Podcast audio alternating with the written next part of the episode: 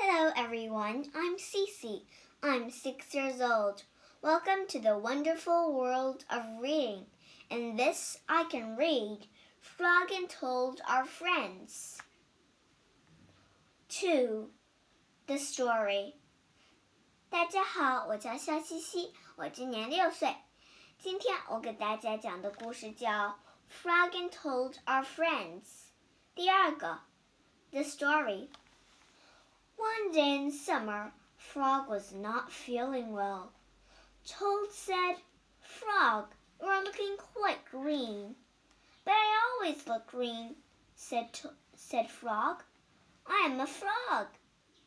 Today you are looking very green, even for a frog, said Toad. Get into my bed and rest. Toad made Frog a cup of hot tea. Frog drank the tea, and then he said, Tell me a story while I'm, I'm resting. All right, said Toad. Let me think of a story to tell you. Toad thought and thought, but he could not think of a story to tell Frog. I will go out on the front porch and walk up and down, said Toad. Perhaps that will help me to think of a story.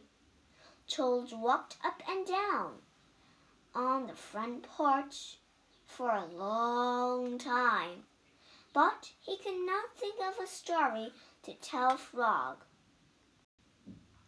Then Toad went into the house and stood on his head.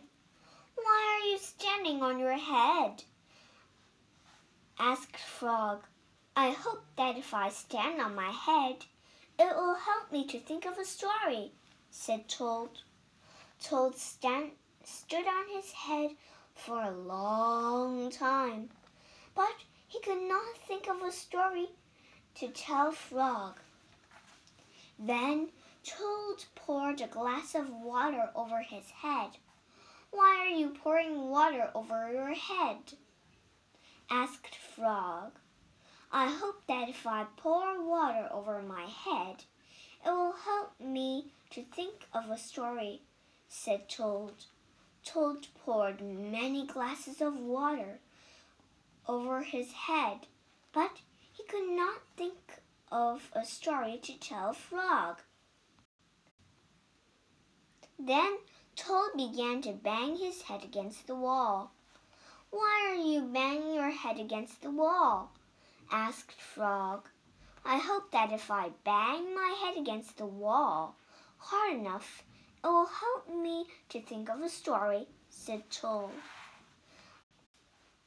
I am feeling much better now, Toad, said Frog. I do not think I need a story any more. Then you get out of bed and let me get into it said Toad, because now I feel terrible. Frog said, Would you like me to tell you a story, Toad?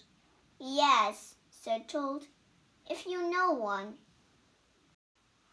Once upon a time, said Frog, there was two good friends, a frog and a toad. The frog was not feeling well he asked his friend the toad to tell him a story. The toad could not think of a story. He walked up and down on the porch, but he could not think of a story. He stood on his head, but he could not think of a story. He poured water over his head, but he could not think of a story.